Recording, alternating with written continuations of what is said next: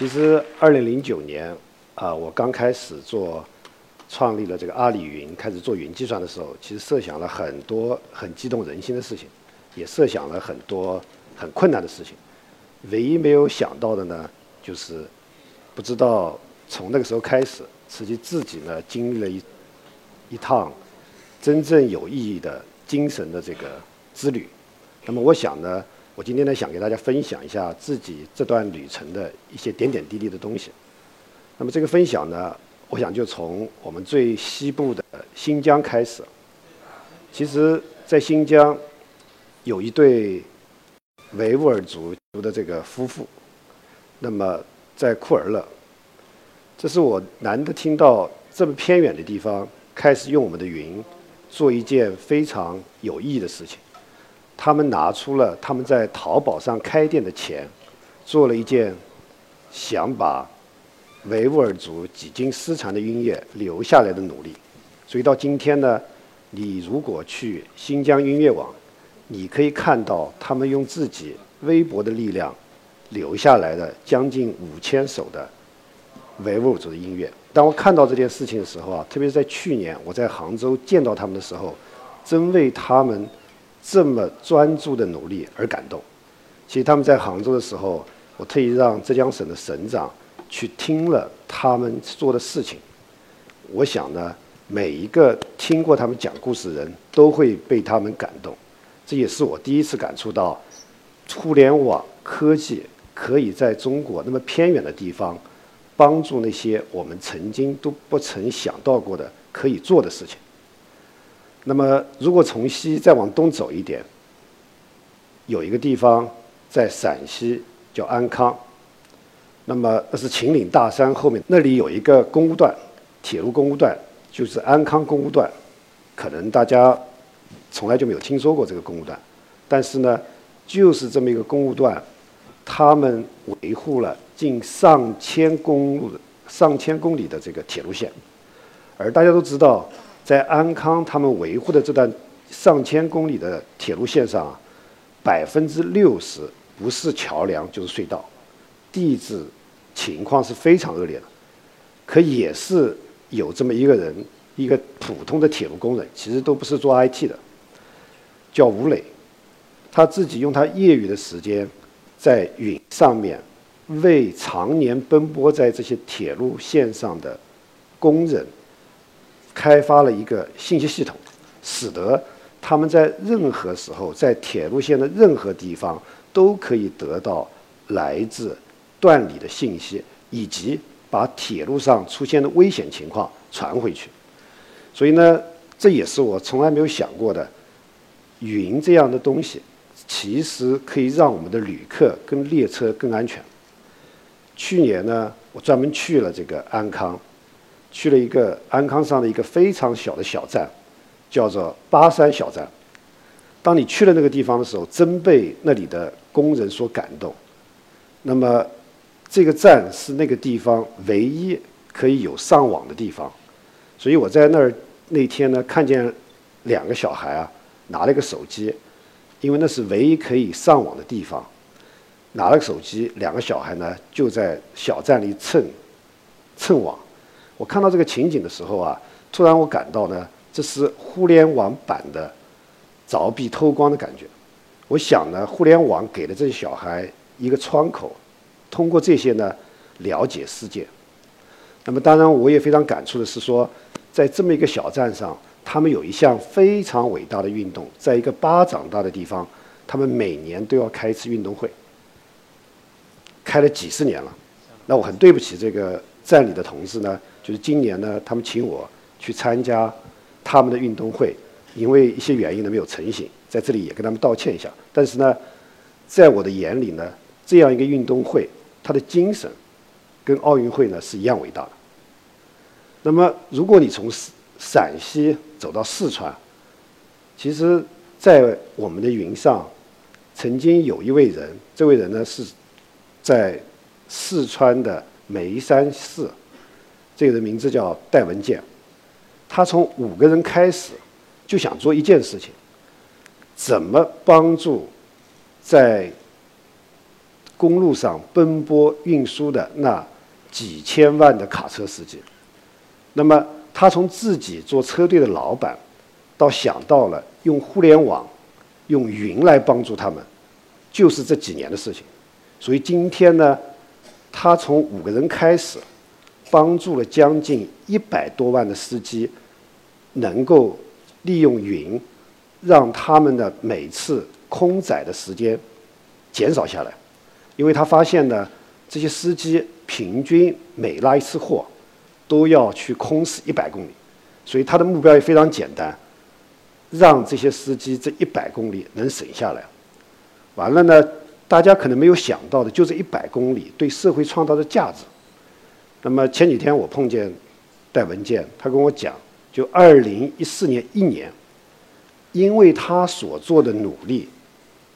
为这些司机省下的油钱超过了一百亿的人民币，所以后来我跟他讲，我说这不是不只是帮他们省下的钱，其实为我们的环境都做了多大的贡献。那么同样呢，每个人呢也都会被这些人的精神所感动。当你去他那家公司的时候，他公司的墙上会写着一句话，写什么话呢？就是他希望因为他们的努力。让卡车司机活得有尊严。大家想想，这些司机常年奔波在这个路上，其实他们生活的条件是非常恶劣的。可是因为这样，他们有更多的时间可以休息，他们不用开着空车跑来跑去。完了，今天因为他的服务，这些司机还可能得到贷款。这是互联网给这些司机带来的变化，也是这些人为这个社会做的贡献。所以呢。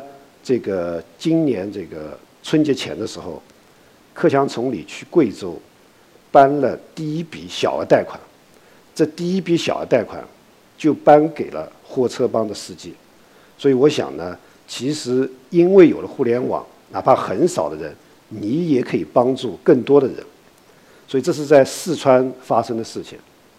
那么我也非常感动呢，我曾经碰见一个来自湖南。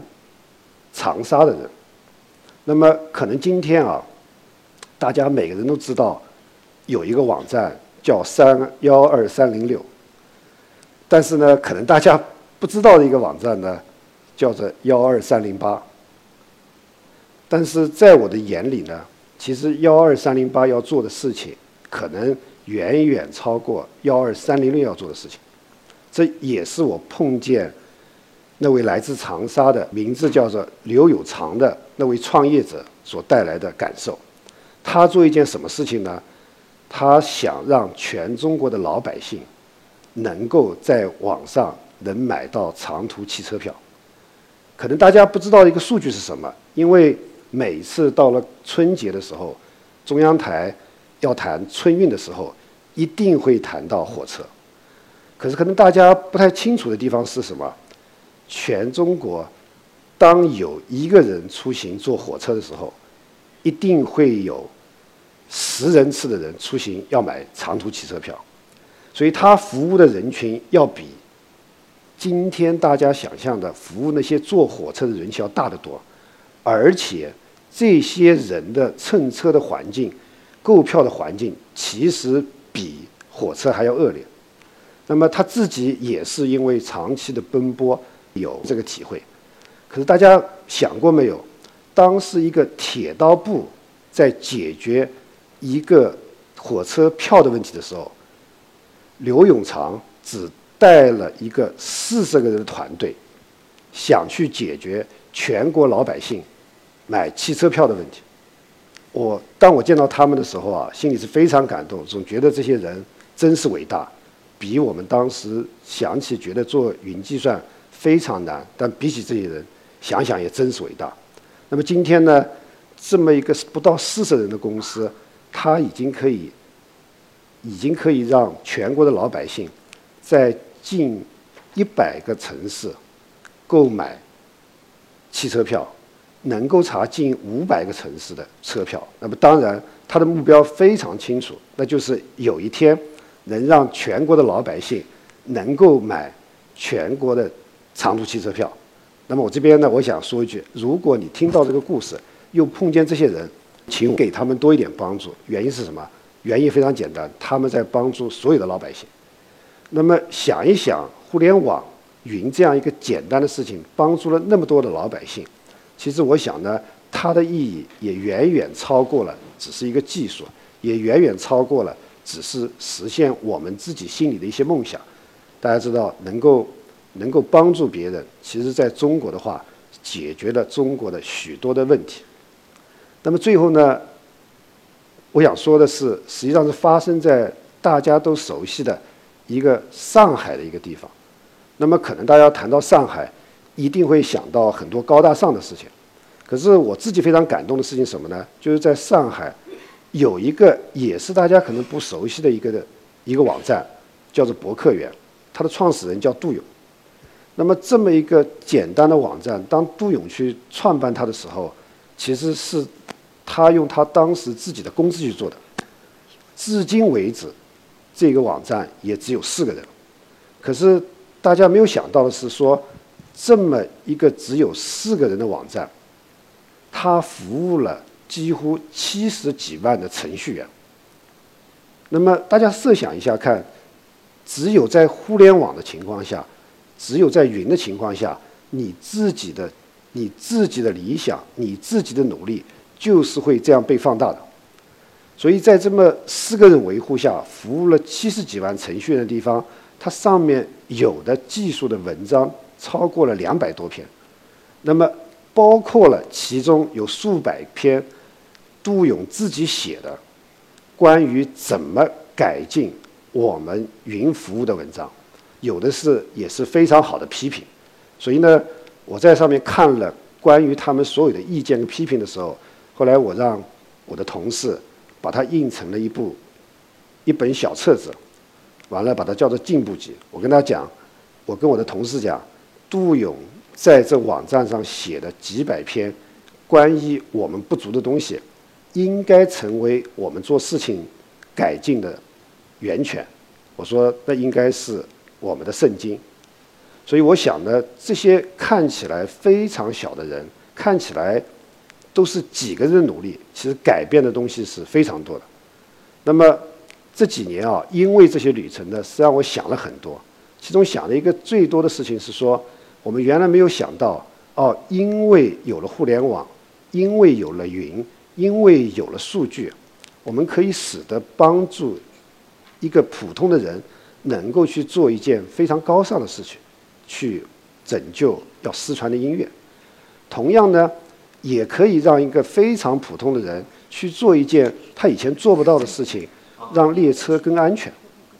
同样呢，也可以让一个司机活得更好。而这些司机拉的是什么？这些司机其实是拉的是我们天天吃的大白菜。所以我自己非常高兴的是说，如果有一天，我们吃不上大白菜，跟互联网有关系，这是技术真正跟人类带来的这个带来的变化。同样呢，我也非常高兴呢，一个几个人、几十人的团队，能够做一件为全国每一个老百姓服务的事情。那么，当然更加高兴的是说，那么一个看起来那么瘦小的一个技术人员，可以通过互联网、通过云去服务那么多的科技人员。这是过去一个国家部门都做不到的，所以这是真正对我来讲这几年的一个非常重要的心理路程。那么同样呢，见到这个东西的时候呢，我也非常感触，就是说，科技哪怕是一个普普通通的科技，改变了多少普通人的生活。但是我想更重要是什么呢？更重要的是，我们的科技也被这些普通人改变了。这些普通人呢，使得我们的科技呢有更多的创新能力，但是更重要的是什么？是从事这些科学研究、科学研究的人也被这些普通人感动。那我就是被这些普通人改变的人之一。好，谢谢大家。